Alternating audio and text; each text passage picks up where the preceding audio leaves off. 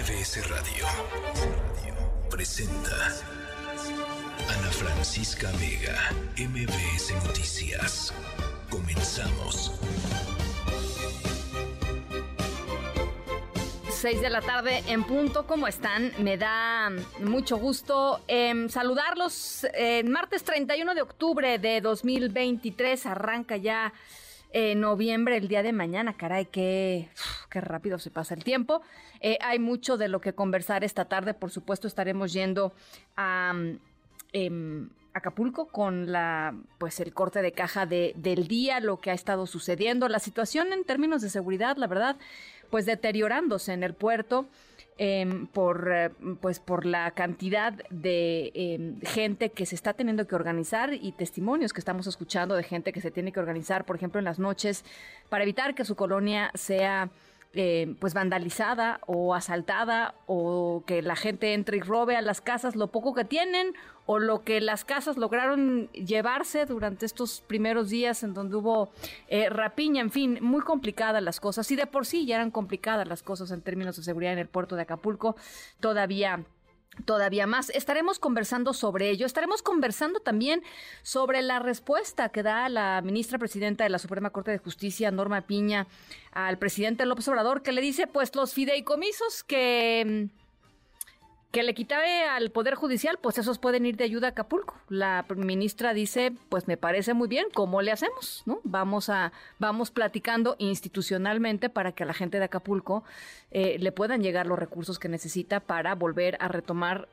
pues sus vidas, para poder tener una, una vida digna. Y paradójico, ¿no? Porque el presidente desaparece el Fonden, eh, luego se gasta esa lana, luego desaparece los fideicomisos o quita los fideicomisos y ahora quiere, con el dinero que quitó de estos nuevos fideicomisos, hacer una especie de nuevo fonden. Una cosa un poco contradictoria el presidente López Obrador. En fin, Estaremos conversando eh, sobre ello y mucho más también sobre el Tribunal Electoral del Poder Judicial de la Federación. Estamos en pleno proceso electoral eh, y hay nombramientos importantes que hacer en el tribunal. Estaremos eh, sobre ello. En fin, mucho de qué platicar, mucha información. Por lo pronto, saludo y gracias por acompañarnos. Ixtapas, Iguatanejo, Torreón, Ciudad del Carmen, Durango, Felipe Carrillo, Puerto Reynosa y a toda la gente que desde el Valle de México se conectan con nosotros a través del 102.5. Los invito también, si quieren, a que conectemos a través de TikTok. Ahí estamos como MBS Noticias, totalmente en vivo. Instagram y Facebook, Ana Francisca Vega Oficial, nuestro número de WhatsApp 5543-77125. Arrancamos. MBS Noticias informa.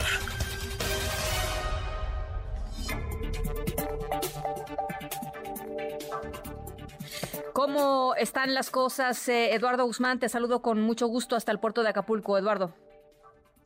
Buenas tardes, Ana Francisca. Pues me gustaría decirte que mejor, pero poco a poco ahí van, van avanzando. Siguen, seguimos teniendo muchas carencias, pero parece que ya se empieza a notar o empiezan a entender las autoridades que tienen que trabajar de forma rápida y coordinada. Hoy ya vemos este más brigadas médicas, vemos también más brigadas recogiendo y levantando los escombros que nos dejó el huracán Otis a unas horas de cumplirse una semana en que nos impactó con toda su furia aquí en el puerto de Acapulco. Eh, de hecho, estos esfuerzos han, han logrado sumar también que se han localizado a 214 personas a través del programa emergente de búsqueda, ya están con sus familiares, ya han aparecido, esa es una buena noticia, entre otras que no lo son tanto, como es el, el que se suma una, una persona fallecida más al total de víctimas mortales de Otis, son 46 personas fallecidas por este tremendo huracán y 58 personas más siguen reportadas como no localizadas. Se sigue brindando servicios de, de gratuitos de pipas, de agua limpia se sigue también este, brindando los servicios en los comedores comunitarios. Vemos mucha gente solidaria en iglesias que se han convertido prácticamente en albergues para mucha gente que lo perdió todo, que perdió su hogar, que perdió el empleo, eh, que perdió su sustento. Pues bueno, aquí pueden cargar este sus celulares si es que aún todavía funcionan, Sí. pueden comer las tres veces al día. Y en anuncios en cuanto a la economía, que es un punto neurálgico fundamental para la reactivación económica del puerto de Acapulco, pues la Secretaría de Fomento y Desarrollo Económico Estata- Estatal estatal anunció que en un plazo de 10 a 15 días se reabrían las, las sucursales de tiendas como Walmart, Sams y Soriana, tiendas que fueron víctimas de la pandemia y de un saqueo descomunal tanto por residentes como turistas y amantes de lo ajeno que aprovecharon para saquear estas tiendas ante pues el desconsuelo que dejó Otis y otros porque sacaron el cobre y las pantallas y todo, pues bueno, en 15 días se anuncia y se dijo que esta vez sí estarán resguardadas en su próxima reapertura. Y pues esto ha generado también que otros sectores empiecen a pronunciar como lo es la Unión de Bares de Acapulco en voz de su presidente que dijo pues que esperan que pronto se reactive también la economía en este giro que le da de comer a más de, 3 mil personas. Si quieres lo escuchamos, Ana Francisca. Claro. Va a haber muchos negocios que se recuperen en 15, 20 días, otros en 2, 3 meses, no te lo puedo asegurar. ¿Cuánta gente depende de nosotros? Alrededor de 3 mil trabajadores. Agremiados tenemos alrededor de 300 trabajadores, 300 empresarios, que obviamente cada empresario tiene uno, dos o tres negocios y que esos negocios también tienen gente que trabaja 20, 30, 15 personas en sus negocios.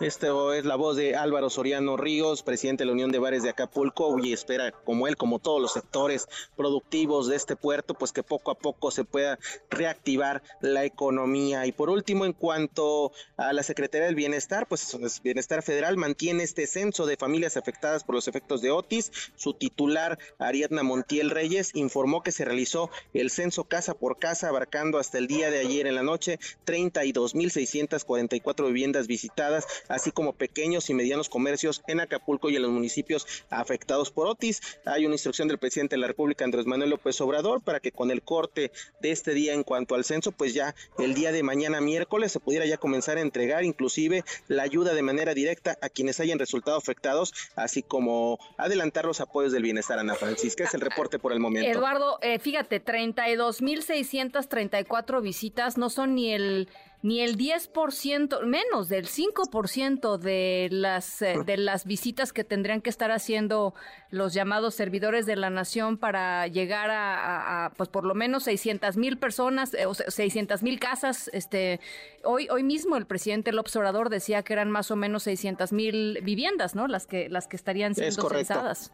Pues son 32 mil, este imagínate nada más, ¿no? O sea, Sí, somos casi un millón de habitantes en Acapulco, va, va un tanto cuanto lento este censo, pero bueno, va avanzando, se necesitaría un mayor personal para dar una cobertura eh, importante, es lo que decimos, ¿no? Se va con pasos muy cortitos, con pasos muy lentos, pero en el discurso es que nos estamos levantando muy rápido cuando estamos lejos, lejos siquiera de más o menos tener un poco de equilibrio. Eh, ¿Te parece? Vamos a escuchar al presidente López Obrador. Esta, esta mañana hablaba eh, sobre lo que él considera que serán los tiempos para los cuales eh, pues estará trabajando, dice, tiene la ilusión de que habrá una Navidad feliz para toda la gente de Acapulco. Vamos a escucharlo, vamos a escucharlo el sueño, el ideal que vamos a convertir en realidad entre todos, como se está haciendo, de que ya en la Navidad eh, las familias van a estar muy contentas en Acapulco, van a estar, este, como lo merecen, muy felices. Ese es el compromiso. No va a haber amarga Navidad. ¿Cómo están los temas, eh, Eduardo, de seguridad? Ayer lo platicábamos, era una de las grandes preocupaciones y crecientes preocupaciones entre los acapulqueños. Sí, sin duda alguna, Ana Francisca, por toda esta rapiña, esta falta de acceso a los víveres, a los medicamentos, gente que lo perdió, lo perdió todo y pues mucha gente que acaparó todo también y lo poco que queda, lo poco que se resguarda, pues se defiende con uñas y dientes y con otro tipo de utensilios, incluso con armas de fuego, eh, para evitar más saqueos, ¿no? Dentro de lo que sí puedo reconocer un poco es que sí se está mejorando, por lo menos se está atendiendo eh, más o menos en un porcentaje tirándole a decente, ya vemos más este presencia de Guardia Nacional, no solo en los establecimientos que ya fueron saqueados, sino en las puertas de las colonias, de las avenidas principales, también gente de la Marina, gente de la Sedena, de la Policía Estatal, de la Policía Municipal, en fin, que poco a poco se va restableciendo este, este en este sentido el tema de la seguridad, pero es fundamental que la electricidad ya esté al 100% en todas las colonias. No, no pareciera, si uno voltea a ver este, los cerros de la Bahía de Acapulco y del puerto en general, no estamos ni cercanos a ese 75 75% que se había anunciado. Eso es lo que dicen ellos. La, la CFE dice 75% restablecido en la zona afectada. Por ahí yo escuchaba eh, que se ve, digamos, un 25-30% eh, pues máximo. Eso sería lo más cercano a la, a la realidad, Ana Francisca, porque es verdad, hay muchas colonias donde sí empieza a llegar, pero una infinidad donde no, y, es urgentísimo que llegue la energía eléctrica, que llegue más alimento, que llegue más medicamento y sobre todo que la seguridad se siga reforzando. Bueno, pues por supuesto estamos eh, al pendiente. Gracias por este, por esta actualización, Eduardo. De nada, Francisca, hasta mañana, buena tarde. Muy, muy buena tarde. Y mientras la gente está pues crecientemente desesperada en Acapulco, cada vez más logran llegar a Chilpancingo, pues están buscando pues evidentemente lo que no hay en Acapulco, comida, agua, gasolina, artículos de primera necesidad y esto está generando en la capital del estado de Guerrero una serie de complicaciones que comienzan a ser eh, pues una preocupación eh, eh, pues muy, muy palpable. Fernando Polanco, te saludo con con mucho gusto, Sachilpancingo. ¿Cómo están las cosas? Platícanos. Ana Francisca, buenas tardes. Aquí al auditorio. Este martes aumentó el éxodo de familias de Acapulco hacia Chilpancingo en busca precisamente de víveres, agua, alimento, e incluso de medicamentos. A casi una semana de las afectaciones que dejó el huracán Otis. Empresas de autobuses eh, han aumentado sus corridas gratuitas en apoyo a los damnificados. Cada cinco minutos arriba un autobús a Chilpancingo con 30 42 personas a bordo. El traslado, han precisado los operadores, es gratuito tanto a Chilpancingo como incluso a la Ciudad de México, pero el regreso sí tiene un costo. Escuchemos a uno de los operadores que nos comentó al respecto. Ninguna ayuda es mala, pero también decirles que pues es insuficiente también, ¿no? Lo que pudiéramos nosotros otorgar. Ahorita en estos momentos decirte que el Congreso del Estado en general estará donando el 100% de, de su mes, ¿sí? Para los temas de víveres, para los hermanos de, de Acapulco.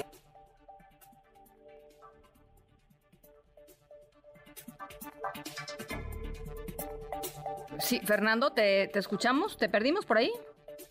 Estamos, eh, eh, comentarte que este martes disminuyó el flujo vehicular en las gasolineras, pero no las compras libres en mercados municipales y los supermercados. Y también se han saturado ahora las farmacias en busca de medicamentos básicos como paracetamol, incluso insulina, que han reportado muchas personas que eh, pues tienen problemas y que están necesitando la insulina y que no se les está garantizando en eh, pues en el sector salud del sector público. Esto ha generado también estragos en la capital, además del tráfico vehicular, pues también la saturación de, de las tiendas y también el encarecimiento de los productos, no solo debido a la demanda, incluso para los capitalinos se ha convertido también, eh, han reportado pues un problema porque el encarecimiento ha sido pues eh, total en casi todos los productos de la canasta básica, Ana Francisca.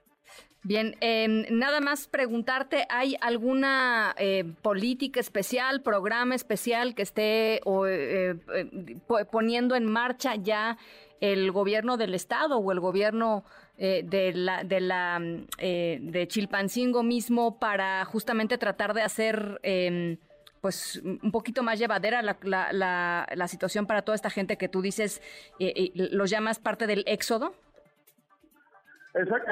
Fíjate que ah, hasta este momento hay quejas porque no se observan pues tránsito municipal, estatal, no hay quien esté controlando el tráfico, en la ciudad se ha saturado, las tiendas también, sí se cuenta con seguridad algunas de las principales tiendas, lo mismo que mercados a través de Guardia Nacional y Policía del Estado, sin embargo hay tráfico constante y no hay eh, pues elementos de personal tránsito que esté regulando todo esto. También hay quejas porque hasta este momento no se aprecian los eh, supervisores de la Procuraduría Federal del Consumidor para regular precisamente los costos de la canasta básica. Hay productos como el huevo que se ha incrementado hasta 130, 150 pesos, tan solo una tapa de huevo. No, no, no, bueno, pues terrible. Por supuesto, eh, vamos a estar eh, al pendiente. Te agradezco mucho, Fernando, este reporte. Muchas gracias, buena tarde. Gracias, muy buena tarde. Y en la línea telefónica, Cuauhtémoc Rivera, eh, presidente de la Alianza Nacional de Pequeños Comerciantes. Alrededor de 16 mil pequeños comercios en Acapulco están eh, afectados. Eh, Cuauhtémoc, gracias por conversar esta tarde con nosotros. Muy buenas tardes. Muy buenas tardes, me da mucho gusto saludarte a ti y a tu audiencia y pues platicar de esto que, que tanto nos apura al país y que no hayamos, creo, muchos como expresar nuestro apoyo de una manera efectiva. Sin embargo, los que están viviendo lo duro y lo tupido es la gente que está ahí en el puerto y que definitivamente, como bien lo señalaba ahorita el que me antecedió en la nota, este, el consumo de lo esencial, el de los víveres, el de los alimentos está bastante disparado, ¿no? No hay, no hay producto más caro que el que no se encuentra, el que no se obtiene. Pero eso, se está viviendo mucho en el puerto y bueno, ya el éxodo o el, el mercado alterno que se ha constituido, en lo que se ha constituido Chilpancingo, pues también ya resintió el encarecimiento de esta ultrademanda que se está dando por, por la ausencia de, de, de, pues de mercancía, de producto, de, de alimento, que este, hay una demanda muy alta de ello y no hay respuesta. A ver, entonces este, tenemos el tema de, de, por supuesto, de la demanda, que es lo que nos estás eh, diciendo, pero también el tema de la infraestructura. Hay, estaba eh, leyendo, hay una especie de censo parcial de lo que, de las afectaciones a los casi 20 mil pequeños comercios ahí en Acapulco. Afectados. Sí, mira, de, de los, los pequeños comercios atienden fundamentalmente a la zona popular y a las zonas donde hay flujo o alta demanda de, de, venta, ¿no? De productos. Se colocan en esas áreas. ¿Qué quiero decir con esto? En las colonias, en las zonas altas, en los cerros de Acapulco, eh, también en el tema de pues las costeras o, o los aledaños. Y ahí fue donde el huracán pues pegó con toda fuerza. Es decir, lo que vemos en las imágenes que pasan con los hoteles o, los lugares que se han estado, las imágenes que se han estado difundiendo de esto, pues también le pasó lo mismo, lo propio a los pequeños comercios que están en esa zona trabajando o contigo a ella y que también pues el huracán barrió con ellos. Muchos comercios, pues la primera pérdida que se resiente es la de la mercancía. La mercancía bailó, mucha de la mercancía se la llevó el agua. Este, estamos hablando de, de también pérdidas materiales como son pues vidrios, toldos, fachadas, este, anaqueles, eh, toda esta parte. Eh, hay, digamos, un 25% de los, afectación, de los afectados que quedaron en condiciones severamente dañadas, que van a batallar mucho, mucho para poder volverse a establecer o poder, poder funcionar en condiciones más o menos regulares. Y van, van a exigir de mucho esfuerzo, de tiempo, de dinero, de solidaridad. Los proveedores principales que operan en el canal están poniéndose las pilas o empiezan a ponérselas porque pues van a tener que actuar para poder apoyar de alguna manera con crédito, con, con mercancía, con, con, eh, con, con anaqueles, con refrigeradores, es decir, todo lo que el agua se llevó, vamos a tener que reponerlo y poner a funcionar otra vez los puntos de venta. Ahora, este, evidentemente, lo que ha generado todo esto es que se genera un mercado de especulación muy fuerte en el puerto, ¿no? Claro. Bien lo dices que ahorita pues ningún canal está funcionando de manera regular puesto que no hay mercancía y el que tiene la mercancía o la logra obtener termina por de manera criminal pues todavía aprovechar la desgracia para poder sacar mayor ventaja de todo esto. Eh, esto no lo podemos controlar porque finalmente donde hay desabasto siempre habrá especulación en cualquier circunstancia. Donde, donde surge el desabasto, nace la especulación y eso está pasando con lo que decía ahorita el huevo, por ejemplo, en lo que está pasando ya en Chilpancingo, contra lo que está pasando acá en el puerto que el huevo se por barato se encuentra en 180 pesos. ¡Qué barbaridad! El, el, casillero y por por promedio hasta en 200 pesos o 250 pesos. No, bueno, no hay economía familiar que aguante eso, Cuauhtémoc porque el huevo, pues, además es de consumo cotidiano, diario, así como lo compras, lo consumes, y finalmente la proteína que, en la que se apoya la familia, y está, por darte un ejemplo, la, están bastante encarecidos. El tema de las tortillas también está, hay, hay lugares en la periferia de la ciudad que llega, criminalmente se llega a vender el kilo de tortilla entre 120 y 150 pesos. No, bueno. El, ya por cara el kilo de tortilla estaba en 30 pesos, digo cara Imagínate, esto es, esto es un, es una, pues es, una, es algo sí, Es el, y dónde, yo, yo me pregunto, Cuauhtémoc, y seguramente se lo preguntará sobre todo la gente que está viviendo esto, eh, ¿dónde está la autoridad para hacer valer la ley, no?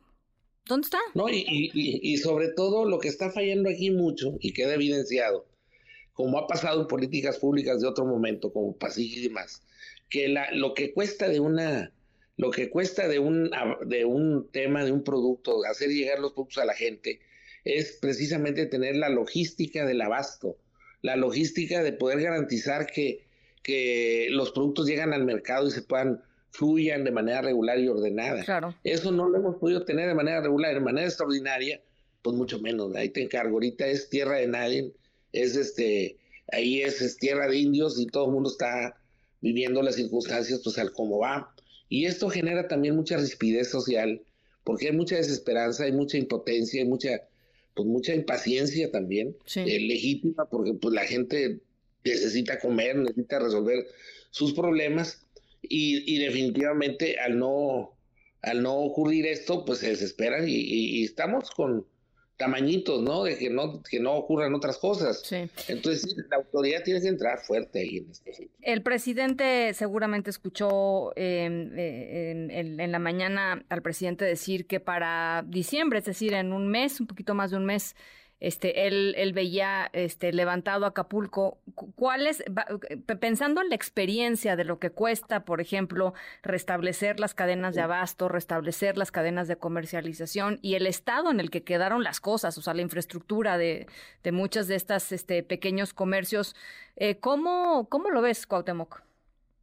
Bueno, el optimismo que, que con el que nos comunica el presidente cuenta pues no es, no es eh, más que aplaudible en el sentido de que sea optimista, bueno, pero de que eso ocurra, pues no, ¿verdad?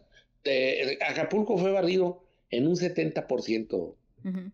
Eh, para volverlo a levantar a esa ciudad nos va a costar meses, años, porque se necesita dinero, tiempo, trabajo, solidaridad.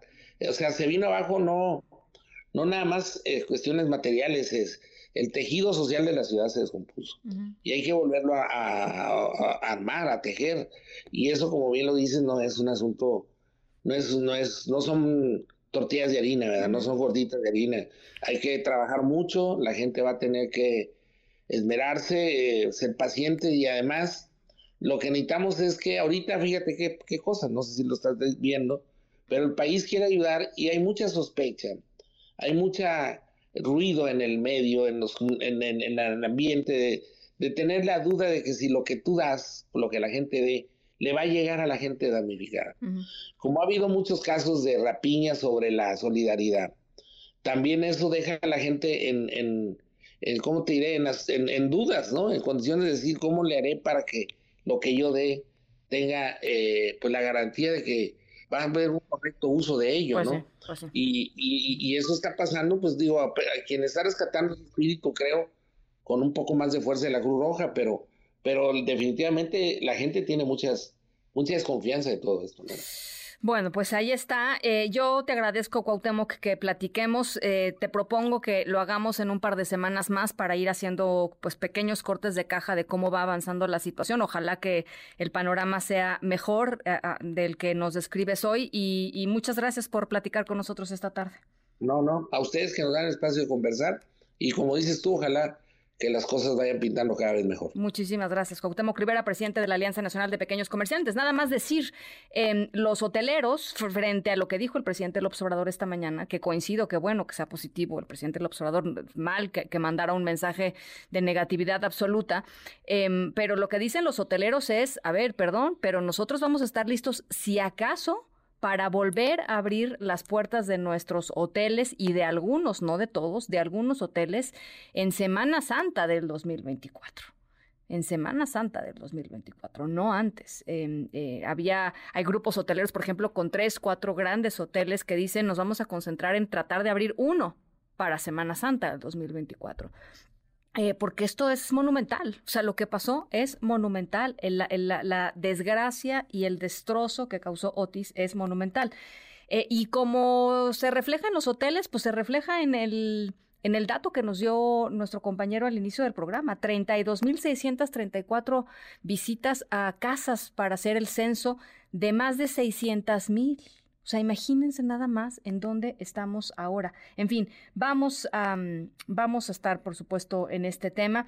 El secretario de Seguridad de Protección Ciudadana em, del estado de Guerrero habló esta tarde con mi compañero Manuel López San Martín em, para darnos un poco cuenta de la magnitud de lo que está sucediendo y de cómo ha ido cambiando también el discurso oficial, por lo pronto en términos de lo que dicen los em, funcionarios locales. Eh, él dice que pues el 100% de las personas en Acapulco y en zonas aledañas como con Coyuca de Benítez, por ejemplo, deben de considerarse damnificadas. Vamos a escucharlo. Yo te quisiera comentar que muchas de las personas, eh, prácticamente la totalidad de Acapulco, de los habitantes de Acapulco, que tiene una, eh, una población de alrededor de 800 mil personas, pues todos están damnificados.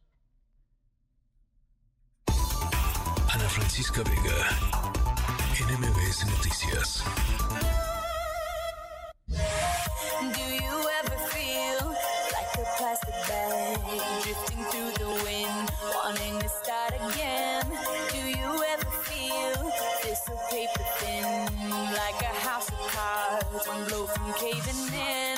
Do you ever feel already buried deep, six feet under screens, but no one seems to hear a thing? Do you know that there's still a chance for you? Cause there's a spark in you. You just gotta ignite the light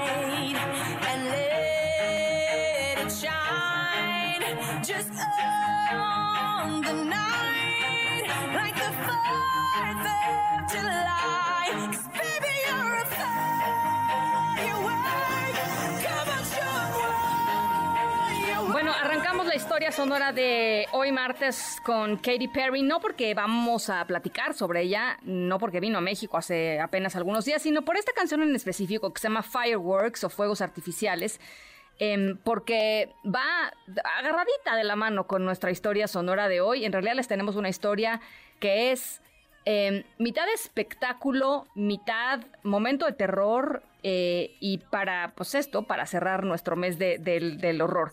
Em, hay lugares en donde es muy común ver fuegos artificiales, ¿no? La Ciudad de México, uno de ellos. em, ya porque hay una feria, ya porque es el santo patrono de no sé qué, ya porque ganaron los Pumas, no, eso casi no se ve. Em, la pirotecnia, pues es bastante común. La historia sonora de hoy eh, trata sobre un show de pirotecnia em, que fue pues muy sonado por las circunstancias en las que se dio. Le sacaron un enorme susto a más de una persona y por buenas razones. Eh, no fue un show de pirotecnia cualquiera. Al ratito les voy contando de qué se trata. Las eh, 6 con 27, pausa. Regresamos con toda la información. 5543-77125.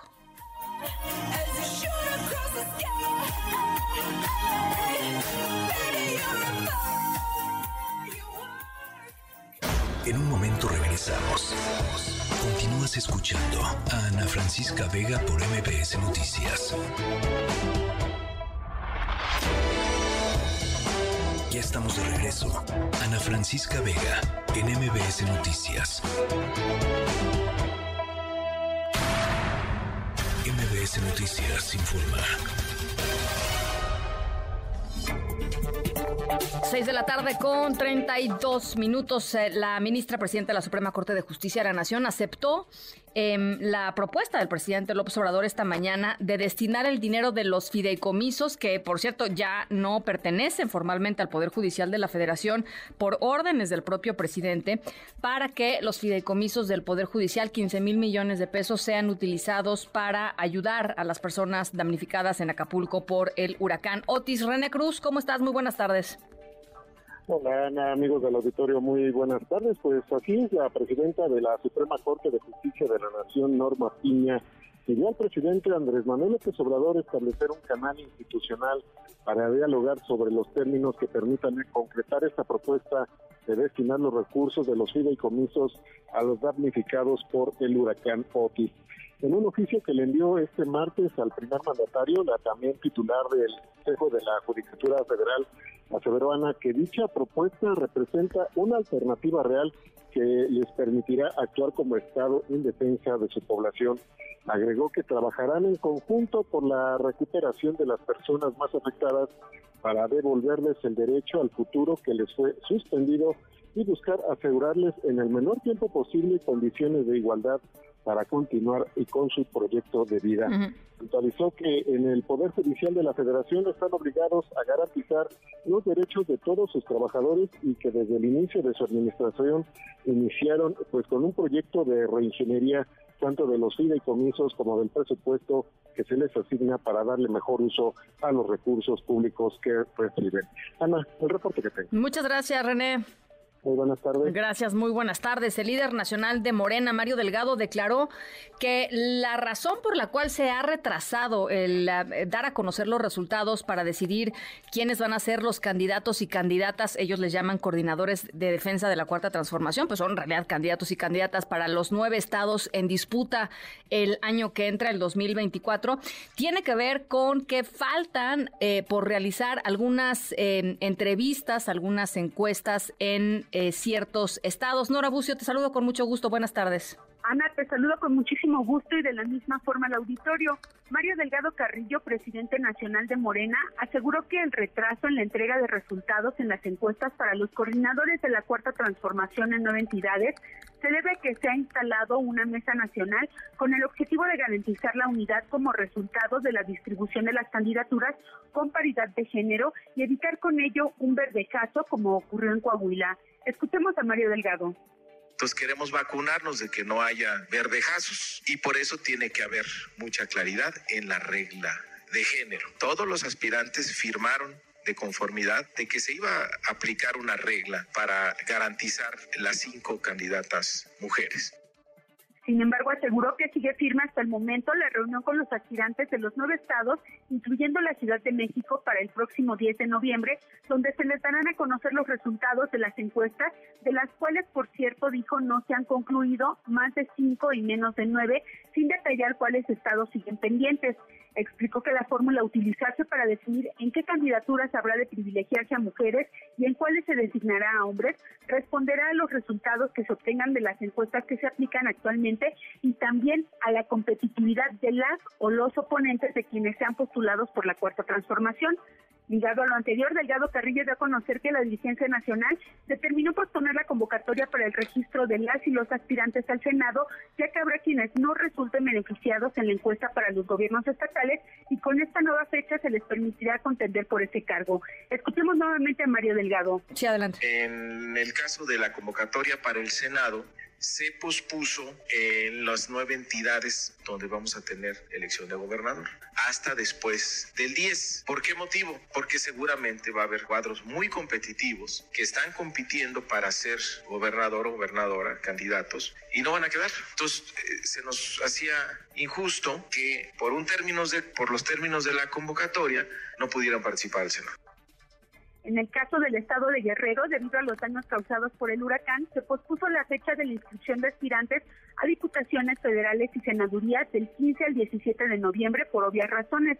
Sobre la propuesta del presidente López Obrador respecto a que el monto de los 13 fideicomisos del Poder Judicial sean donados a la reconstrucción de Acapulco, Delgado Carrillo se pronunció a favor y aprovechó para explicar que su partido ha tenido la intención de devolver el 50% de su gasto corriente, que ascendería poco más de 800 millones de pesos, pero no ha podido hacerlo durante los dos últimos años por culpa de los consejeros electorales Lorenzo Córdoba y Ciro Murayama, a quienes acusó de haber multado incluso de manera irregular a esta fuerza política. Escuchemos nuevamente a María Delgado este 2023 no hemos tomado tampoco ninguna decisión porque pues ahí nos dejaron el montón de cuentas por cobrar. Se fueron por fin, pero siguen estando presentes en medidas injustas que dictaron contra nuestro partido como una forma pues de que no podamos tener esta dinámica de evolución que ellos les enojó muchísimo.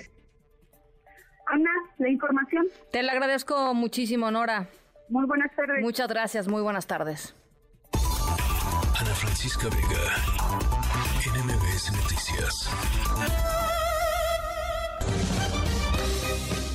6 de la tarde con 38 minutos. Bueno, pues estamos, por supuesto, en, eh, en el camino de las definiciones en torno a eh, quién va a ocupar eh, pues la candidatura, quién va a ser candidata o candidato de el Frente Amplio por México y, de Morena y sus aliados para los distintos eh, estados del, país que, van a estar en contienda el próximo, el próximo año, en 2024, y también, por supuesto, aquí en la Ciudad de México. En ese contexto, Lía Limón, la alcaldesa de Álvaro Obregón, había solicitado una licencia temporal para buscar justamente la candidatura a la jefatura de gobierno en las elecciones del 2024 y el Congreso de la Ciudad de México, 32 votos en contra, 18 a favor y 0 abstenciones, le negaron a Lía Limón la solicitud de licencia temporal. ¿Qué sigue Lía Limón, alcaldesa en Álvaro Obregón? Te saludo con mucho gusto, Lía. Hola Ana Francisca, qué gusto saludarte. Pues mira, la verdad es que lo que sí me queda claro es que Morena no quiere que yo compita por la Ciudad de México, pues, porque, porque pues, me tienen miedo, la verdad. Saben que les voy a ganar como gané mi alcaldía en el 2021 y entonces me quieren dejar fuera de la competencia, pero la verdad es que, pues, le quieren quitar a la gente su derecho a decidir, nada más por miedo a perder. Que sea la gente la que decida, ¿no? Que sea la gente la que decida yo gobierno o no gobierno, pues, que no sean ellos, ¿no? 32 votos en contra, 18 a favor, cero abstenciones. Eh, ¿Cómo lo lees, Lía? O sea, ¿cómo lees esta, digamos, es, contundente? ¿Qué hay para ti? ¿Hay alguna herramienta a la que puedas eh, recurrir? ¿Qué, qué, es, qué, ¿Qué hay? ¿Qué sigue?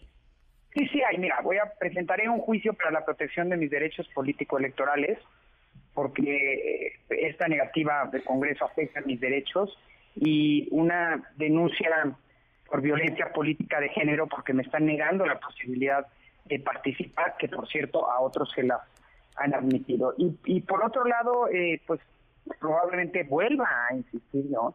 en mandar mi licencia porque la verdad es que me parece completamente fuera de lugar. Y mira, en el proceso interno no se requiere tener licencia, es decir, yo puedo participar sin, eh, pero la verdad es que me parece completamente fuera del lugar que me nieguen ese derecho que además a otros se los han aceptado. Entonces, pues voy a participar, quieran o no. Esta votación no me detiene, me fortalece, porque la verdad es que reafirma lo que ya sabemos, que si soy la candidata del Frente de la Ciudad de México les voy a ganar. Eh, decía por ahí eh, la diputada panista Luisa Gutiérrez, es falta de sororidad por parte de algunas eh, diputadas del grupo parlamentario de Morena. ¿Coincides en eso? Por supuesto que hay falta de sororidad, porque además pues, como mujeres deberían de estar aprobando lo que ya han aprobado a otros, por supuesto, y es por eso insisto, voy a meter la denuncia también por violencia política de género. Ya una vez intentaron detenerme a golpes, ¿no? Te acordarás de eso, No me frenaron y esta vez tampoco me van a detener. Voy a participar sí o sí en la contienda interna. Vamos a recuperar esta ciudad porque nuestra ciudad merece más y los chilangos merecemos más. Y la verdad es que como saben que soy una mujer fregona que da resultados y que este, y que soy competente y que sé ganar, bueno, pues por eso no me quieren ver ahí, pues no me quieren ver en la boleta, les da miedo. El tema de cuando dices a otros sí se la aceptaron, estás hablando de Santiago Taboada, panista también. de varios, de varios, de, él, de Clara Brugada, de este, eh, del propio nombramiento de, de, Martí, fue un nombramiento para el que no se puso ceros, este, y demás. Eh, entonces la verdad es que pues sí es una, es completamente fuera de lugar. ¿Cómo están los tiempos, Lía?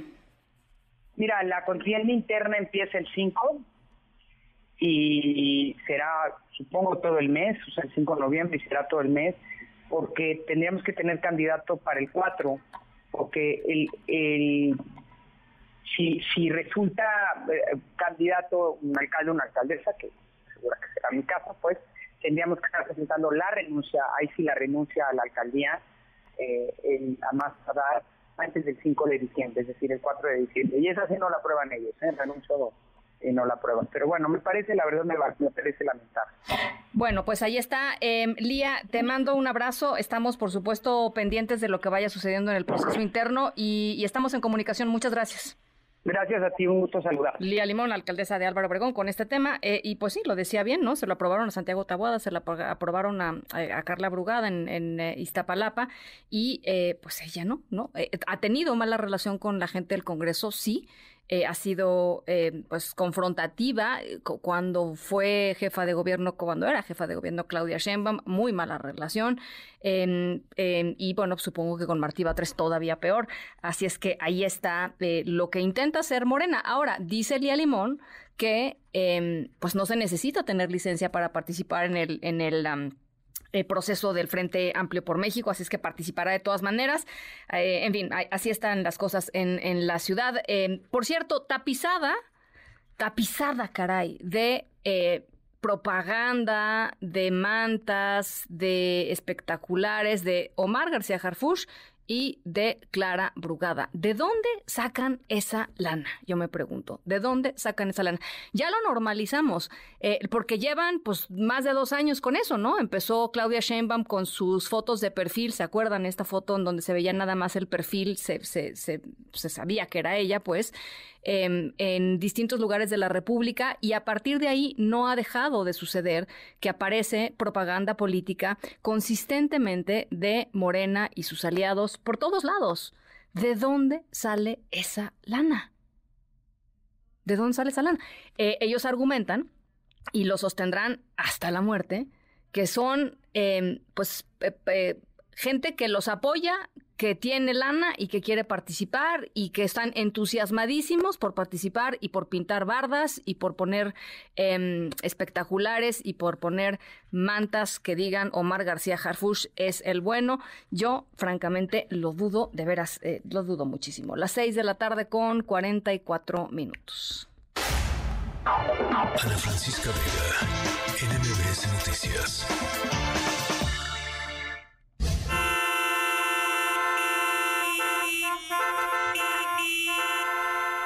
Si ustedes están planeando algún viaje por carretera em, para celebrarnos este, este, pues este puente de, muertos, eh, eh, espero que no les toque una carretera cerrada como la que estamos escuchando en nuestra historia sonora. Por cierto, eh, es, leía hoy por la mañana la carretera México-Querétaro estuvo cerrada muchísimas horas por un accidente de tráfico em, eh, ayer por la tarde-noche y en la madrugada. Eh, hoy les vamos a platicar sobre el cierre de una carretera que, aunque duró lo suficiente para causar, pues sí, importantes retrasos, probablemente no provocó tanto irritamiento en las personas que quedaron atrapadas en el embotellamiento. ¿Por qué? Pues porque algo muy sorpresivo sucedió. Además de estar atrapados en el embotellamiento, algo rarísimo sucedió que los mantuvo pues, eh, digamos, entretenidos. Al ratito les voy contando de qué se trata. 6 con 45, pausa, regresamos con más. En un momento regresamos. Continúas escuchando a Ana Francisca Vega por MBS Noticias. Ya estamos de regreso. Ana Francisca Vega en MBS Noticias. Miguel González.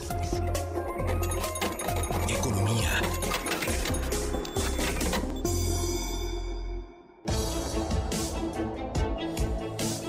Eh, Luis Miguel González, hoy propones, y me parece muy bien, eh, hablar sobre cómo se construye la, economía de Acapulco, cómo se compone la, economía de Acapulco y por qué es tan devastador lo que estamos escuchando y lo que estamos viendo sobre eh, el huracán Otis, Luis Miguel. Ana Francisca, buenas tardes. El tema es fascinante porque cuando uno se mete, literalmente le echa la lupa, se encuentra con muchas sorpresas. Empiezo por, por una que revisé los datos, uno pensaría, en parte porque nuestro marco mental nos lo dice así, que la mayor parte de la población ocupada en Guerrero vive del turismo. Eh, pues resulta que la principal actividad empleadora de gente en Guerrero es la agricultura. Para empezar con esto, me gustaría, Ana Francisca, que recuperáramos a la hora de pensar todo lo que está pasando en Guerrero, en Acapulco. Es decir, es una economía muy compleja. Sí donde lo más visible, en parte porque es la relación que tiene con, con Ciudad de México, con el mundo, principalmente es el turismo. Pero es un estado que pues fundamentalmente tiene muchísima actividad agropecuaria, eh, tiene muchísimo comercio informal, es el número uno nacional en empleo, bueno, número dos nacional en empleo informal. 78% de la población vive en la informalidad. ¿El número dos? El número dos. ¿Como estado, Como porcentaje. Es eh, eh, Guerrero, dices. Sí. Híjole. Y, y Acapulco eh, tiene para mí dos peculiaridades. Es un sector hotelero que es emblemático, que en su momento fue pionero, líder nacional, pero que paulatinamente se fue rezagando. Si vemos el, el PIB turístico de Acapulco comparado con el con, con el PIB nacional turístico, pues resulta que Acapulco es el número 17 del país como municipio. Eh, no nos sorprendería, el número uno en México es la alcaldía Cuauhtémoc. Pues sí. Todo el país, el lugar que aporta más al PIB turístico es el centro de México. Qué barbaridad. Qué eh, interesante. Porque me pareció importante un poco estas como estampas, es decir, Acapulco no solo tiene el reto de recuperar lo que tenía antes del, de que le pegara el huracán Otis, sino tenía antes del huracán el enorme reto de reinventarse, de volverse vigente, de volverse atractivo otra vez como sector turismo. Evidentemente es, es un lugar que tiene marca, que tiene reconocimiento, pero se fue rezagando por muchísimas razones. Pues yo diría, ahora que estamos escuchando que se reúne la Secretaria de Economía, las autoridades, tratando de hacer un inventario de qué se tiene que hacer, cómo se tiene que hacer. Yo diría, el gran reto es imaginar un Acapulco que sea mejor que el que era antes de Otis, con menos desigualdades, con menos informalidad, mucho mejor integrada la población local a la parte más lucrativa, la parte donde se genera más valor del turismo. Eh, una de las, de las razones, y, corrígeme si estoy equivocada, pero una de las razones por las cuales se fue rezagando Acapulco eh, es porque, digo, evidentemente la emergencia de la Riviera Maya, pero, pero en Acapulco se quedó básicamente pues una muy buena parte del turismo nacional que ya no pudo ir, ya no pudo ir a, a, la Riviera Maya a pagar en dólares básicamente que es lo que sucede en la Riviera Maya. Em, pero pero es eso no Luis Miguel o sea parte del tema. Es de alguna manera se volvió el lugar de la nostalgia y no el lugar del futuro, ¿no? Así es, así es. Eh, otra peculiaridad del sector turismo, y por eso creo que es tan complicado el ejercicio, el esfuerzo de reconstrucción, tiene que ver con, tienes mucha empresa micro, pequeña, turística, que está en esta como frontera como la formalidad e informalidad. Eh, por un momento, todos los reflectores se apuntan a qué pasa con los grandes hoteles. Vimos la, las imágenes tristísimas del lobby del Princess, por ejemplo, porque es un, un hotel que muchos conocen o muchos han visto en películas o lo que sea, pero hay que decir, la situación más complicada está para microestablecimientos turísticos, gente que vende servicios a los hoteles, por ejemplo, de transporte, por ejemplo, de comida, por ejemplo, eh, los restaurantes que viven alrededor de un pequeño hotel o incluso un hotel pequeño. Eh, Acapulco tiene un sector de grandes hoteles, aproximadamente 600, pero mucho del gran de los grandes números de empleo, de, de movimiento, los generan establecimientos que tienen 10 o menos empleados. Sí. cuando uno piensa en estas mesas de diálogo de gobierno con empresarios, uno siempre se queda con la sensación, ojalá los grandes puedan hablar por los pequeños, remolcarlos en lo que va a ser el esfuerzo, no es la reconstrucción física el mayor reto, sino la reconstrucción de la vida turística de Acapulco. Por eso se dice esto no va a ocurrir rápido, se va a llevar tiempo y va a requerir inversiones enormes. Bueno, eh, y, y, perdón, yo salgo con mi, con mi, con mi nota negativa, pero creo que se, se, debe de hablar de ese tema, pero recuperar la, pues la gobernabilidad y la seguridad, Luis Miguel, porque con, quien hemos hablado aquí en estos días, y, digo, no es, no es novedad, pero pues es, es tremendo verlo operando y floreciendo así eh, pues, pues, no hay no hay autoridad, no hay estado, la gente eh, armada en sus casas con machetes, si pueden con una pistola, pues con una pistola, porque pasan personas con con armas largas, este eh, embosados por por toda la ciudad buscando buscando qué llevarse, en fin, lo que sabemos que sucede en, en, Acapulco, pero que una situación como la que está viviendo ahora, pues seguramente eh, profundizará, que es una crisis brutal de, inseguridad, más de 1.600 muertos, me parece, en lo que va de, del año. Totalmente. digo, y uso este último dato que da Ana Francisca para decir, ha matado más gente la violencia que Otis en Acapulco. Y cuando vemos esta cifra en perspectiva, podemos entender la importancia del reto de recuperar entonces la, la gobernabilidad de la paz, no para los turistas, para la gente que es de Acapulco. Eh, un dato también de la economía de Acapulco y Guerrero que es impresionante es Guerrero ido ascendiendo en este mapa de las remesas, es el sexto productor de remesas para México y tiene mucho que ver con gente que migra por cuestiones de, pues, literalmente, de oportunidades económicas, pero también en busca de seguridad a secas. eh, creo que junto con el tema de seguridad, uno de los enormes retos antes de empezar la reconstrucción económica es la estabilización de condiciones de higiene, salud. Eh, no, no quiero ser ave de mal agüero, pero eh, las imágenes que estamos viendo a través de televisión, lo que nos dicen es, tenemos condiciones para que haya problemas o focos de salud importantes que hay que atender. Evidentemente es muy importante la reconstrucción económica, la rehabilitación de la vida normal, pero en este momento es, por un lado, seguridad, por otro lado, salud y por supuesto ayuda humanitaria. No bajar la guardia, los que podamos mandar algo hay que hacerlo.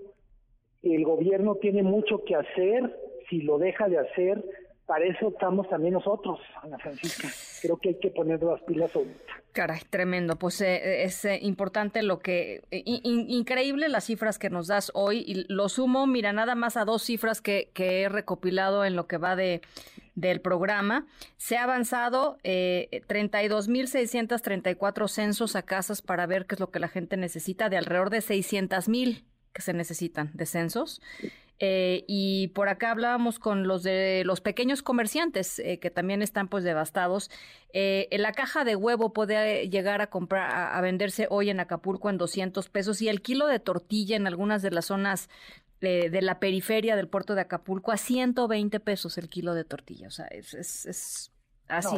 bueno, pues bueno, a partir de ahí hay que tejer, ¿no? A ver, totalmente. Y lo hemos dicho, es un lugar común, pero las tragedias muestran lo mejor y lo peor. Cuando un kilo de tortilla vale 120 pesos, hay escasez, pero también hay especulación y hay gandallismo. Así es. Qué, gacho. Ahora sí, literalmente por un lado tenemos mucha gente tratando de ver cómo ayuda y otros cómo lucran con la tragedia. Bueno, pues ahí está. 50 eh, asesinatos al mes es la tasa más o menos promedio de Acapulco. 50 asesinatos al mes, una de las de los eh, de las ciudades más peligrosas del planeta. Gracias. En esas estamos. Pero bueno, gracias Luis Miguel. Un abrazo, Ana Francisca, y buenas tardes. Un abrazo y muy, muy buenas tardes. Las 7 con uno, vamos a la pausa. En un momento regresamos. Continúas escuchando a Ana Francisca Vega por MBS Noticias. MBS Radio presenta Ana Francisca Vega en MBS Noticias. Continuamos.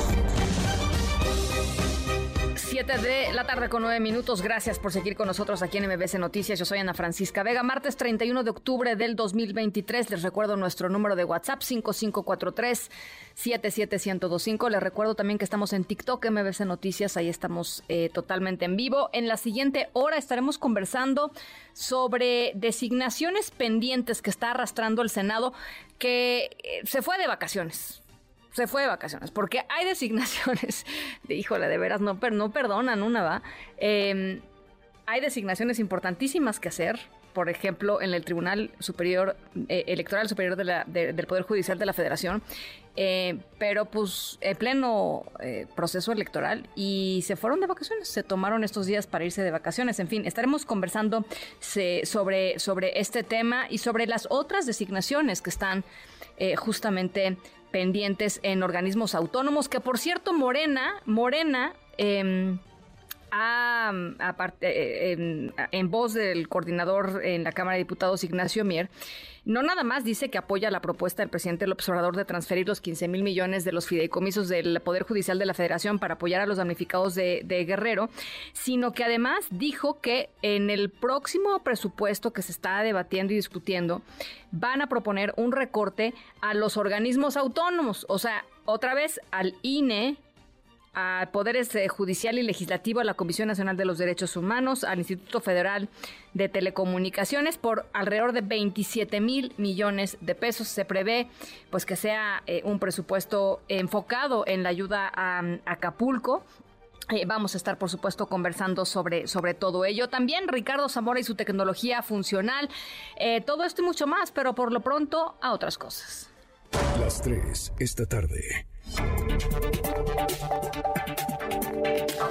Bueno, eh, ya se los platicábamos al inicio del programa y lo hemos estado conversando todos estos días. Una de las necesidades más apremiantes en Acapulco es el agua, el agua potable. Juan Carlos Alarcón, ¿cómo estás? Buenas tardes. Me da gusto saludarte. Gracias. Muy buenas tardes. Esta tarde partió un convoy de pipas con agua potable hacia el puerto de Acapulco y comunidades aledañas en el estado de Guerrero.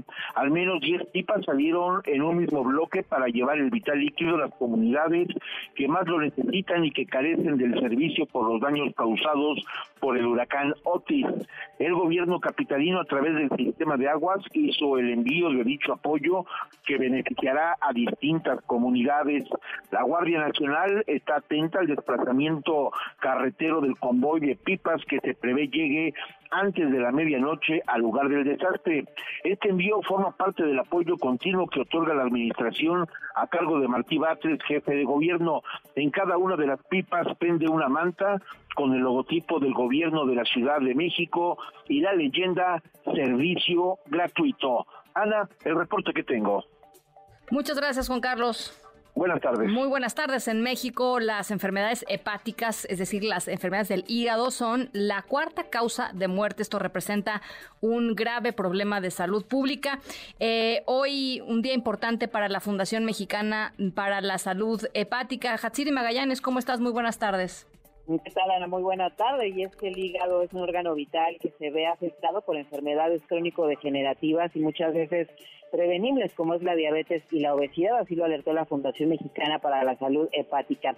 En una conferencia de prensa, David Kershenovic, que es cofundador y presidente honorario de esta fundación, advirtió que el padecimiento de hígado graso, por ejemplo, pues puede derivar en complicaciones como fibrosis y después en cáncer, padecimiento que se elevó ya casi ocho veces desde el 2016 aquí en nuestro país. Vamos a escuchar. La fundación es para prevenir, es para la salud hepática. Y nuestro reto más importante es cómo transmitirle a la población en general que aunque no tengan síntomas, tienen que cuidar su hígado por 20 o 40 años antes de que desarrollen la enfermedad. Lo más importante es la salud hepática. Y ese es el propósito fundamental de esta fundación. Nayeli Flores García, quien es hepatóloga y miembro también de esta fundación, explicó que la enfermedad por hígado graso tiene que ver con la acumulación de grasa en un porcentaje mayor al 5% de su peso, lo que hace susceptible de inflamarse, formar cicatrices y llegar justo a la cirrosis o hasta el cáncer de hígado. Escucha. La principal causa por la cual las personas que viven con hígado graso fallecen, en la mayoría de los casos ni siquiera es el hígado graso tal cual, es la presencia de complicaciones o enfermedades cardiovasculares, es decir, por ejemplo, infarto agudo al miocardio, arritmias. Entonces, si logramos controlar esto con medidas que son sencillas y que tienen que ver con los hábitos, con la concientización de la población, con hábitos que desde la escuela o desde la familia son un ejemplo para, para los niños que también ellos padecen de, de obesidad, de sobrepeso de manera importante, pues ayudar ayudaremos a disminuir este problema de salud que además después tiene consecuencias importantes, que después son pacientes que tienen complicaciones por esta cirrosis que requieren trasplante hepático. Bueno, Mario Vilatova, cirujano de trasplante, destacó que los trasplantes hepáticos son una realidad terapéutica aquí en nuestro país. Sin embargo, el problema es que la tasa de donación sigue siendo todavía muy baja en comparación de la demanda. Escuchamos. Y en el país, más o menos en los últimos 10 años, el promedio de pacientes que hay en la lista o en el registro del CENATRA, Centro Nacional de Trasplantes, son entre 350 y 400 pacientes. Pero en realidad, es todo el país. Pero, pero si calculamos que es la cuarta causa de mortalidad en una población de más de 120 millones de habitantes, pues 400 no es nada. Quiere decir que todavía faltan muchos pacientes que nunca llegan a un programa de trasplantes. Y bueno, por todo lo anterior, llamaron a la población a prevenir este tipo de enfermedades, toda vez que hasta el momento no existe un medicamento eficaz contra esta enfermedad. El reporte que tenemos, Ana. Muchas gracias, Hatsiri. Buenas tardes. Gracias, muy buenas tardes. Y nada más eh, comentarles, eh, hay información nueva con respecto al tema de los fideicomisos del Poder Judicial de la Federación. Un juez federal suspendió hoy esta reforma que extinguió los 13 fideicomisos con 15 mil millones de pesos, estos que propone el presidente López Obrador se vayan a Acapulco. Primero había dicho que se fueran a becas para estudiantes, ahora dice que se vayan a Acapulco. Em, el juez Juan Fernando Luébano, juez décimo segundo de distrito en Chihuahua, prohibió temporalmente al Consejo de la Judicatura Federal transferir estos recursos, estos 15 mil millones de pesos, a la Secretaría de Hacienda o a la Tesorería de la, de la Federación. Em, no pueden ellos disponer de, estos 15 mil millones de, pesos que corresponden todavía a los fideicomisos. Dice em, el juez eh, que los fideicomisos deben de seguir con su operatividad para regular en relación a la finalidad por la cual fueron creados, es decir, deben de seguir funcionando, para lo cual fueron hechos.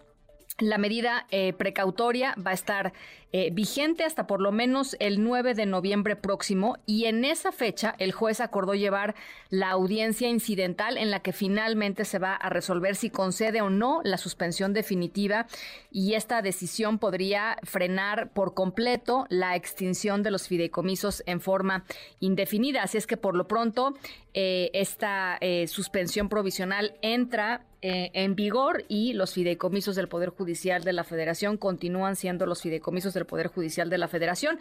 Estaremos, por supuesto, muy pendientes porque seguramente la reacción del presidente López Obrador en, eh, la mañanera mañana pues será, será importante en términos de la defensa que ha hecho de eh, pues que estos fideicomisos son privilegios de los más altos manos del Poder Judicial, etcétera, etcétera. Eh, los trabajadores piensan muy diferente al presidente López Obrador. Esto es lo que eh, ha decidido hoy un juez, eh, un juez de distrito. Las 7 con 17 que tenemos hoy en el mundo, Álvaro Morales.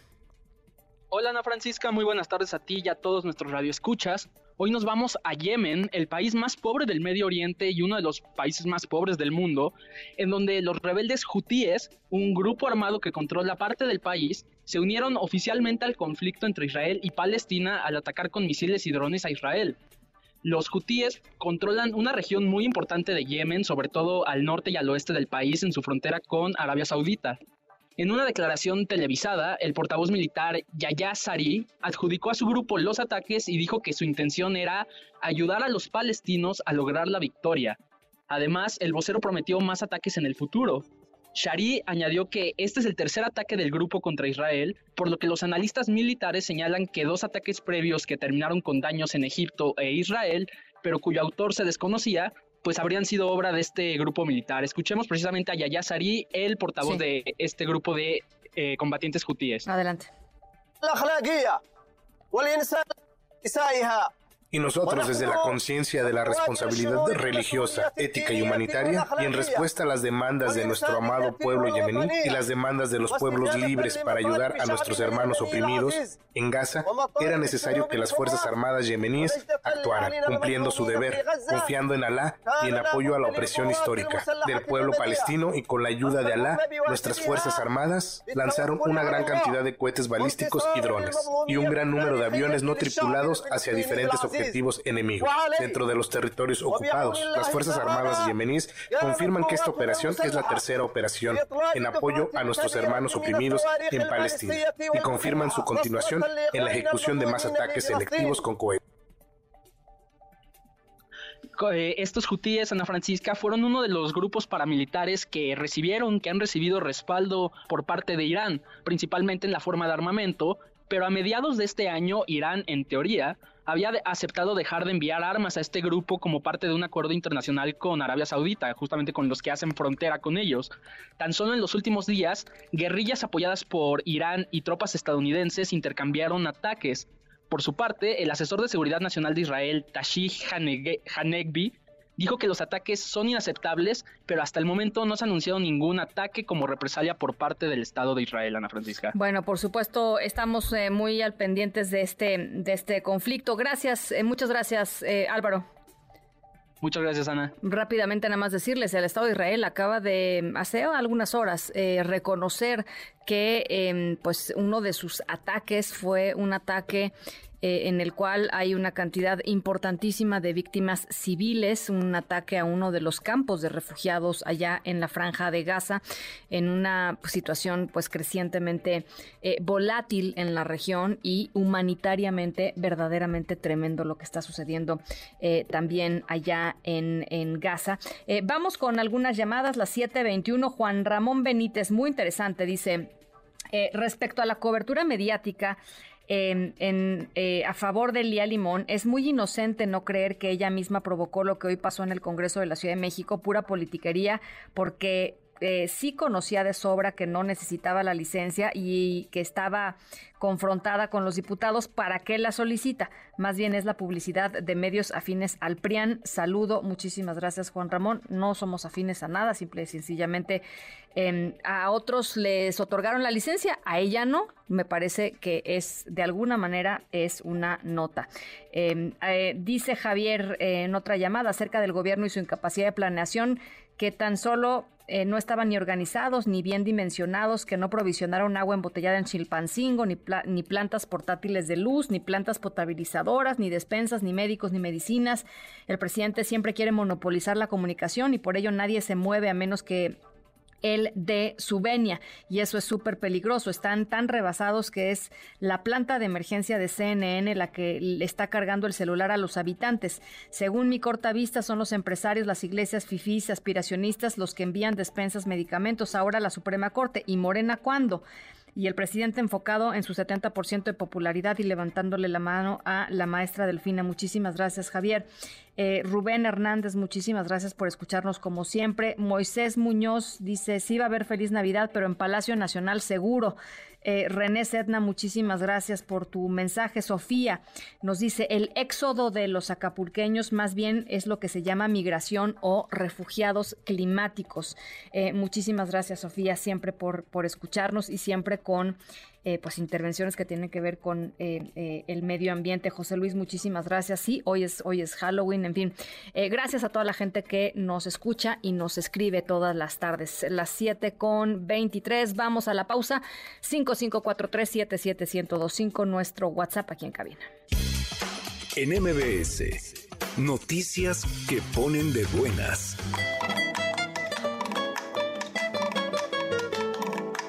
El Centro Nacional de las Artes presenta el espectáculo coreográfico Moros, Resonancias de un México Andalusí, con solo dos funciones el próximo sábado a las 7 de la noche y el domingo a las 6 de la tarde en el Teatro Raúl Flores Canelo. A cargo del ensamble Almo Sharabia, Moros propone al público mexicano una reflexión sobre la raíz árabe andalusí de México a través de la danza étnica y contemporánea en un espectáculo realizado gracias al sistema de apoyos a la creación y proyectos culturales. Los boletos tienen un costo de 150 pesos. Desde la creación del programa Soy Rosa IMSS, el voluntariado IMSS ha entregado de manera gratuita más de 21.000 prótesis mamarias a mujeres de población abierta y comunidades alejadas a través del programa IMSS Bienestar. Con estas piezas se beneficia a mujeres derechohabientes, usuarias de otras instituciones de salud, así como las que no cuentan con seguridad social o están inscritas al programa IMSS Bienestar. Las prótesis mamarias cuentan con la aprobación de especialistas del IMSS en estos implantes, de esta manera se ofrece una pieza cómoda y que se adapte a su anatomía. La CONADE efectuó este lunes la elección de los galardonados al Premio Nacional del Deporte 2023, quienes fueron seleccionados a través de un jurado calificado. Entre los premiados están la seleccionada nacional de tiro con arco Alejandra Valencia, la selección mexicana de béisbol, el multimedallista paralímpico José Arnulfo Castorena, así como la Secretaría de Defensa Nacional por su estímulo que otorga a los deportistas afiliados a esta dependencia.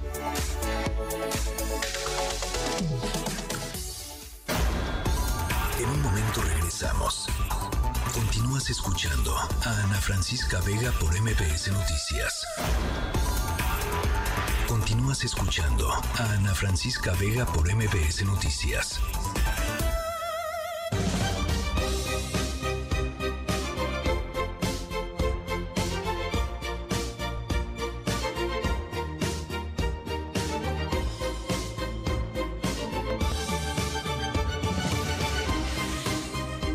Bueno, hay dos magistrados del Tribunal Electoral del Poder Judicial de la Federación que terminan hoy sus funciones en la Sala Superior del Tribunal. Em, estamos en pleno proceso electoral. Uno supondría que esto tendría que ser una verdadera prioridad para eh, pues los senadores, que son los encargados de nombrar a los eh, magistrados. Eh, son José Luis Vargas e Indalfer Infante, los dos magistrados que salen del Tribunal Electoral del Poder Judicial. Pero el Senado todavía no designa quienes van a suplir las funciones. Se van, eso sí, de vacaciones, se van de puente. Eh, estos nombramientos pendientes de los magistrados del tribunal eh, que tiene eh, pendientes el, Senado suman otros 44 de salas regionales y especializadas también en materia electoral. Repito, no, es grave en sí mismo que haya una omisión en la falta de estos nombramientos, pero todavía más grave pensando en lo complicadísimo que va a ser este proceso electoral 2024 eh, que ya inició. Itzel Checa, coordinadora general del Observatorio de Designaciones Públicas, me da gusto saludarte como siempre, Itzel. Igualmente, querida Ana, buenas noches, un gusto y saludos a todo tu auditorio. ¿Cómo lo están viendo ustedes? Pues mira, nos preocupa mucho porque como tú bien lo apuntabas, no es la única designación que está pendiente. Hay otras 44 más en salas regionales especializadas eh, en, materia en materia electoral, pero aparte hay un conjunto de aproximadamente 139 designaciones que el Senado sigue sin cumplir, si sigue sin ejercer su obligación constitucional y legal y nos parece que esto pues sigue mandando estos mensajes que le hemos platicado en términos de debilitamiento de los controles y contrapesos que tenemos y en este anticipado proceso electoral pues es más preocupante que estas instituciones que son las encargadas de garantizar pues el derecho de acceso a la justicia en materia electoral y que tienen la última palabra en esta materia, pues sigan eh, pues con esos retrasos. Y solo me gustaría poner un contexto en términos de cómo se da esta designación, porque si recordar el auditorio, esta propuesta que viene de la Suprema Corte, que es quien inicia este proceso de las magistraturas electorales, a partir de una convocatoria pública, pues mandó el 3 de octubre las dos ternas correspondientes a estas dos vacantes Y ese mismo día circuló un audio de parte del presidente de la Junta de Coordinación Política, donde pues de manera muy clara decía que estaba esperando la instrucción, que ellos habían mandado pues propuestas para estas magistraturas y que ninguna de, eh, de las ternas pues tenía que ver con las propuestas que habían mandado y que pues por lo tanto no iban a esperar esta instrucción. La instrucción que después circuló era de que tenían que rechazarla eh, porque pues no había alguien que, ¿no? que les pareciera de unas sala especializada, no de estas dos ternas, pero de una sala especializada.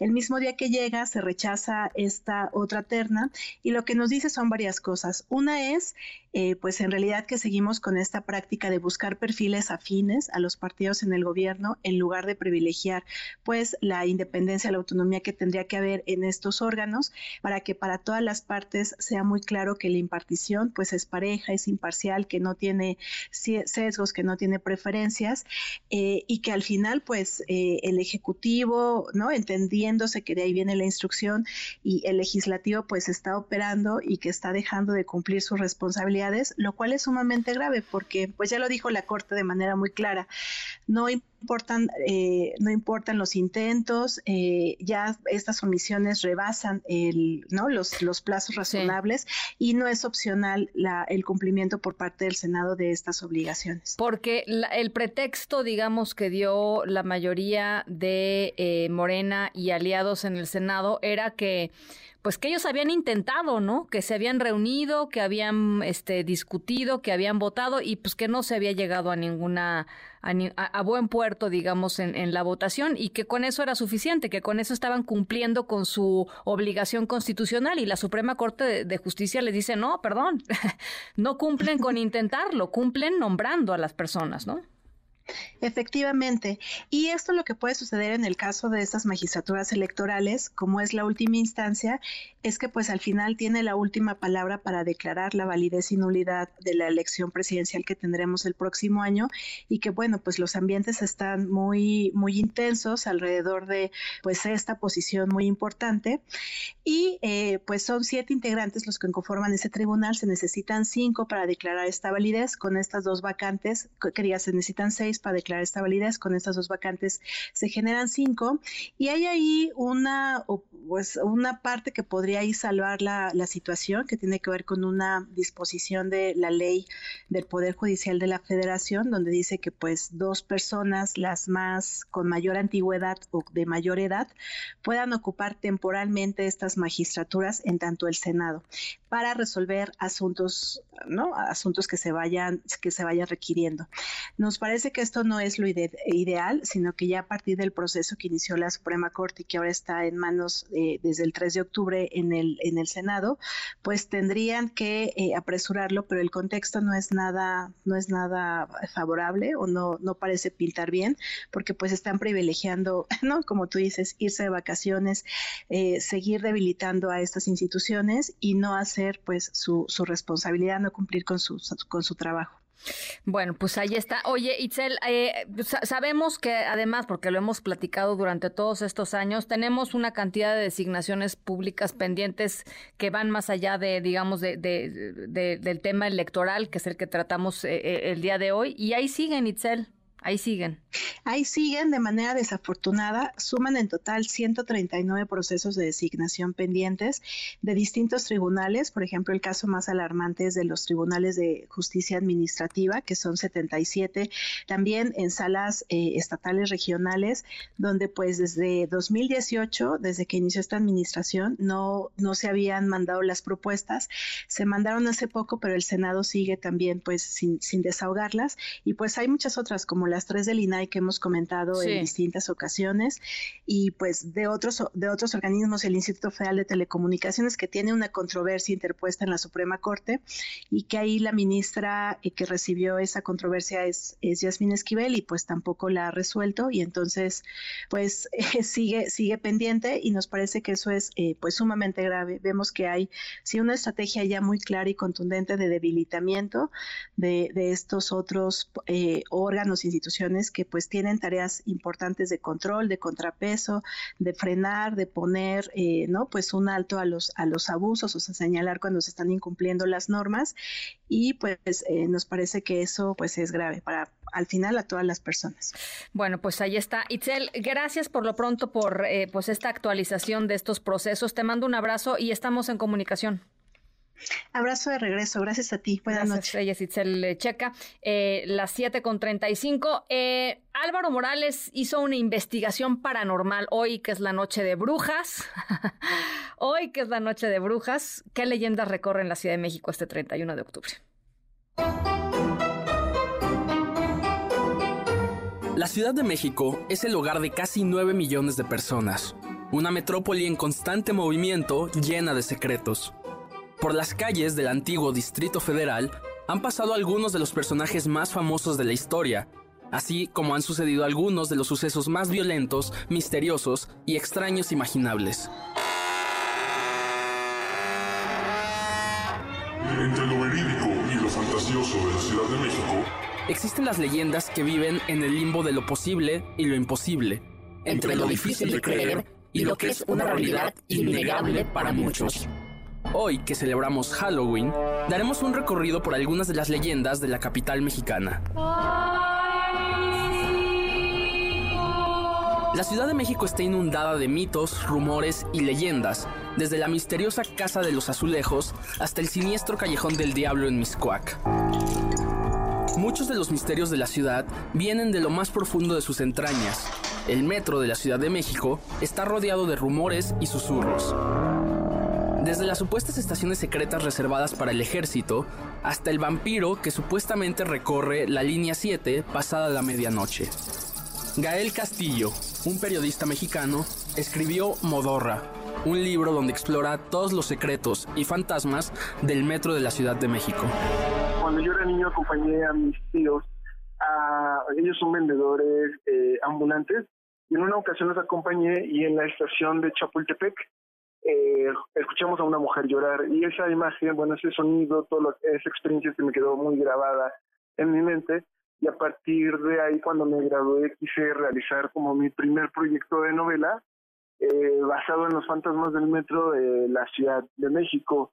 Y justamente nace de la necesidad pues de ir como encontrando los casos de fantasmas más famosos del metro al vampiro de Barranca del Muerto se le han unido el trabajador fantasma de Pino Suárez y las almas olvidadas de Estación Panteones.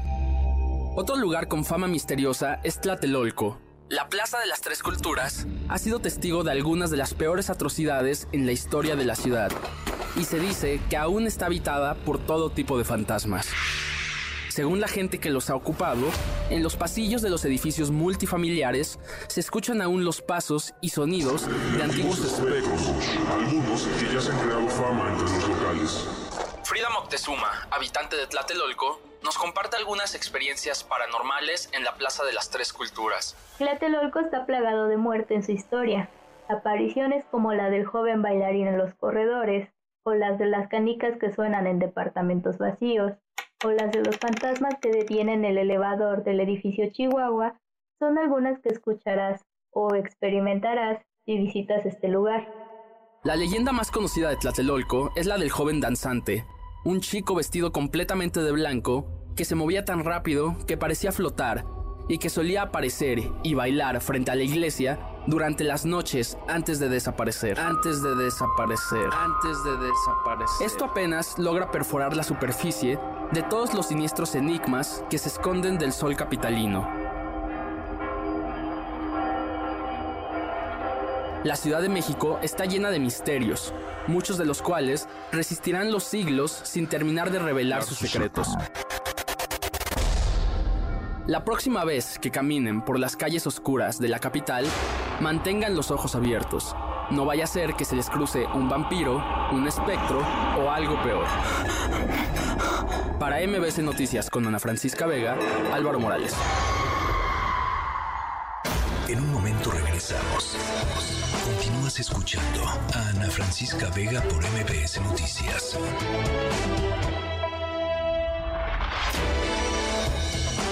Estamos de regreso. Ana Francisca Vega, en MBS Noticias.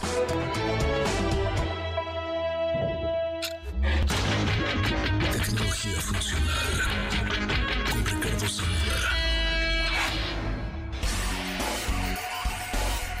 Zamora, el tráfico nos jugó mal. No, nos tocó, el, parece Halloween, el fantasma del tráfico. Venga, me gustó el fantasma del tráfico. Pues sí, ni modo. Así pasa en, así pasa en esta ciudad a veces. Pero bienvenida a la tecnología que nos permite compartir un, un tema el día de hoy, Ana. Y es porque en, en los últimos años, cuando hablamos de hogar inteligente, entre comillas, pues la verdad es que lo primero que pensamos son los pocos estos que puedes controlar desde tu celular o pueden ser estos switches también que te ayudan a encender o apagar algún electrodoméstico que tengas conectado. Pero pues ahí nos quedamos hace 10 años, ¿no? O sea, ¿qué es lo que ha pasado? Estamos en 20, 23 y es la misma historia. Y la verdad es que quiero empezar este tema por el problema y no tanto por la solución o no tanto por el dispositivo. Vamos a vamos a ver tres cosas, ¿no? La primera, seguramente en algún momento hemos estado en un lugar que cuenta con sensores de movimiento, ya sean adentro de la casa o afuera de la casa, que nos sirven para algo. Sí. Si los pusimos afuera, seguramente es por una cuestión de seguridad y se enciende una una luz que nos ayuda a estar más tranquilos, iluminando, pues no sé, el portón de la casa, etc. Cuando es adentro, pues generalmente lo, lo tenemos en áreas donde lo que queremos es no estar con las luces encendidas todo el tiempo. Esto lo hacen los edificios de oficinas, lo vemos en desde los sanitarios o los pasillos, etc. Y también lo tenemos así en casa. Pero muchas veces tú llegas, te sientas y estás sin aparente mucho movimiento en, el, en la habitación y resulta que esa experiencia que tú estabas buscando de las luces encendidas se te apagan antes de tiempo el 90% de las veces. Entonces, ¿qué es lo que ocurre? Que ahora hay unos sensores que se conocen como sensores de presencia. Pero lo interesante es la tecnología que traen son mini radares, son capaces de detectar movimientos casi imperceptibles, te diría casi casi movimiento como el que pestañees, ¿no? Este, o la respiración, y con este sensor lo puedes poner en tu habitación, puede monitorear una habitación de hasta 40 metros cuadrados, cuadrados, puedes incluso hacerlo que, que, que se dividan en zonas para disparar diferentes automatizaciones, lo interesante es que puede detectar hasta cinco diferentes personas al mismo tiempo. Todo esto, como te digo, con alta precisión. Sí. ¿Qué es lo que ocurre? Que esto está muy interesante porque aquí voy a poner eh, un, un caso de uso que le va a interesar no a pocos. Vamos a pensar que en la familia tienes un adulto mayor y estás preocupado porque se pueda caer, porque pues, es lo que pasa cuando tenemos ya, ya edad avanzada, pues las caídas son un día sí y otro también. Pues estos dispositivos tienen la posibilidad de detectar cuando una persona se cae e inmediatamente disparar una automatización que puede ser llamarle a una persona, enviarle un mensaje, enviarle un correo electrónico y avisar que un incidente ocurrió en el lugar donde los pusimos. Entonces, este es uno de los, digamos, uno de los dispositivos que pueden servirnos para más de un asunto, ¿no? Eh, hay otros que son interesantes. Por ejemplo, ¿cuántas veces salimos de casa y decimos, Ah, no estoy tan seguro si apagué la tina, el fregadero, el baño. nos preocupa que nosotros mismos estemos generando una inundación porque para los que viven en departamentos esto no es un asunto menor, ¿no? No es raro que ocurra que de repente tienes una filtración de humedad y dices, ¿qué pasó? Pues que tal vez fue una falla de una tubería o tal vez el vecino pues cometió un error, pues lo, lo podemos hacer. Sí, sí, sí, sí. Existen sensores de humedad que puedes colocar al lado de un fregadero, una tina, una lavadora y que te van a mandar una notificación al celular cuando detectan que hay humedad en exceso o que tienen se, corre con el riesgo de que esté ocurriendo una inundación en tu departamento o en tu casa. Entonces, estos los buscamos así, sensores de inundaciones o sensores de humedad, y ahí vamos a encontrar diferentes opciones. Y una que me llamó mucho la atención, Ana, es el famosísimo habré dejado encendida la estufa, eso nos pasa a todos. Y lo que ocurre es que ahora hay estufas que se conectan a Wi-Fi o que tienen la posibilidad de que descargues una aplicación para controlarla. Esto te va a permitir que pues el encendido programado, el apagar alguna eh, de la hornilla que tengas o quemador que, que tengas encendido o que digamos, ya dejaste todo en el horno y estás haciendo otras cosas y esperas visitas y dices, bueno, pues 15 minutos antes que se encienda el horno y que me ayude a mantener los alimentos en buena temperatura, todo eso lo puedes hacer con estas estufas que se conectan al wifi de la casa y que nos ayudan por lo menos a estar más tranquilos y, y no estar pensando o preocupándonos si dejamos encendida la estufa o no.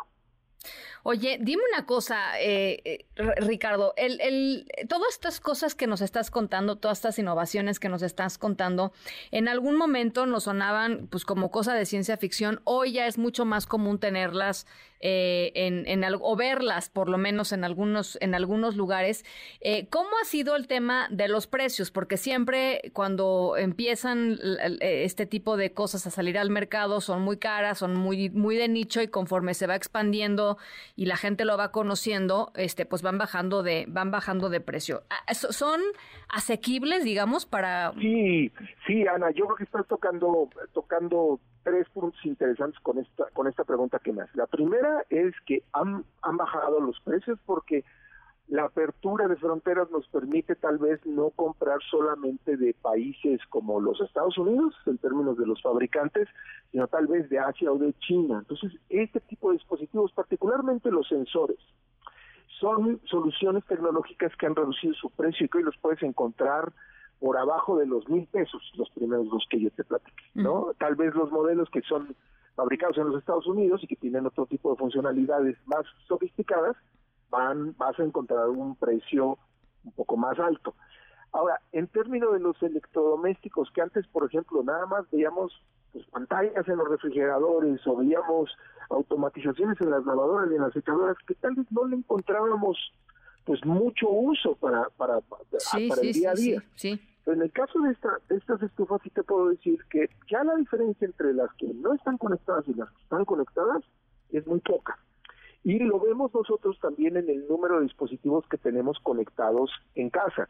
Tal vez hace un año, si hubiéramos tenido este tema y hubiéramos platicado, habríamos dicho, a ver, no me está, esta tecnología no me está realmente solucionando mucho la vida, pero y tal vez teníamos entre 10, 15 dispositivos, dependiendo de las personas que estuvieran compartiendo la vivienda con nosotros y, y lo sofisticado que queríamos, que quisiéramos que fuera nuestro hogar. Pero, pero hoy estamos hablando que si tú revisas tu de los dispositivos conectados a Internet en tu casa, pues ya van de 20 a 25, a 30. Es decir, estas tecnologías son muy fáciles, más económicas y, y en México tenemos la posibilidad o la fortuna de que llegan de diferentes países de origen que generan más competencia y que eso ayuda a que sean más asequibles para todos. Bueno, pues ahí están. Este, ¿tú tienes todo eso en tu casa, Zamora? No todo, no todo, pero pues ya viene Navidad, entonces hay que renovar tecnología. Me encanta, me encanta. Necesito un video demostrativo, por favor, Zamora. Seguramente este, este segmento ya hizo que en mi casa estén temblando porque no son muy simpáticos a cuando empiezo a meterles cosas nuevas, pero pero sí, prometo que en cuanto implementemos interesante, lo voy a hacer. Te mando un abrazo, Zamora, y abrazo a, todos a tu casa. Gracias. Las 7 con 51. Ana Francisca Vega, NMBS Noticias.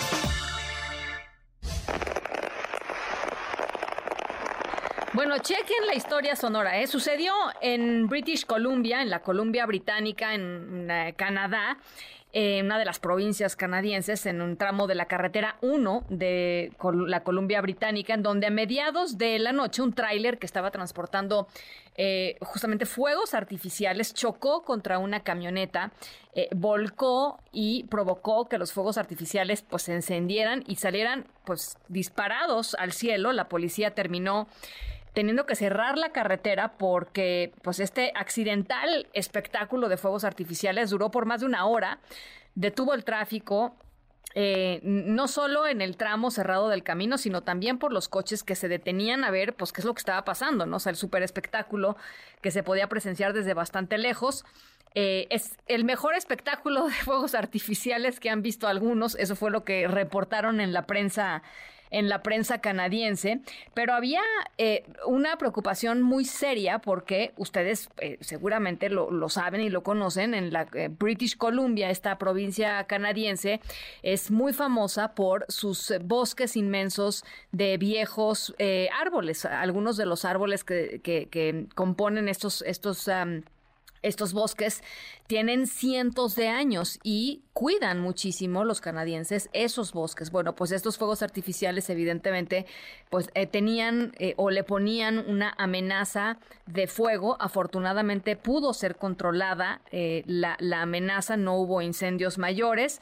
Eh, sí terminó la pirotecnia prendiendo fuego a, eh, la camioneta que recibió el, choque y aunque tanto el conductor del tráiler como el conductor de la camioneta salieron ilesos, pues sí, la camioneta pick-up sí quedó total y absolutamente calcinada después de la explosión. Afortunadamente, como les digo, em, nada más que eh, pues ese daño material, ningún otro daño mayor al medio ambiente en términos de incendios en los bosques, que era la, segunda preocupación. Y mucha gente muy contenta de haber visto, como ellos mismos señalaron, el mejor espectáculo de fuegos artificiales que habían visto en sus vidas. Las 7 de la tarde con 54 minutos. Nos vamos. Gracias por acompañarnos eh, hoy y siempre.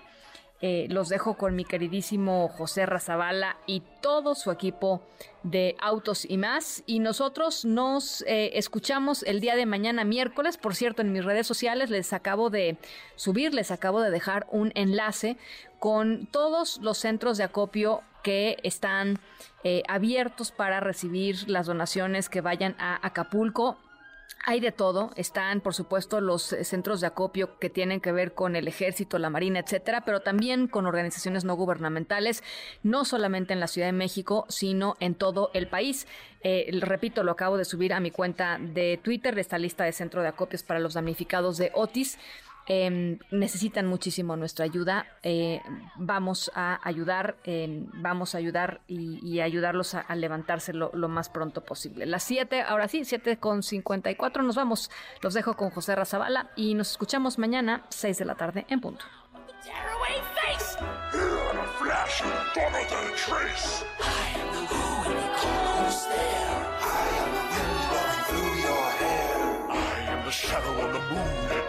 your dreams to the brim with fright. This is Halloween, this is Halloween, Halloween, Halloween. MBS Radio presentó Ana Francisca Vega. Información para todos. MBS Noticias.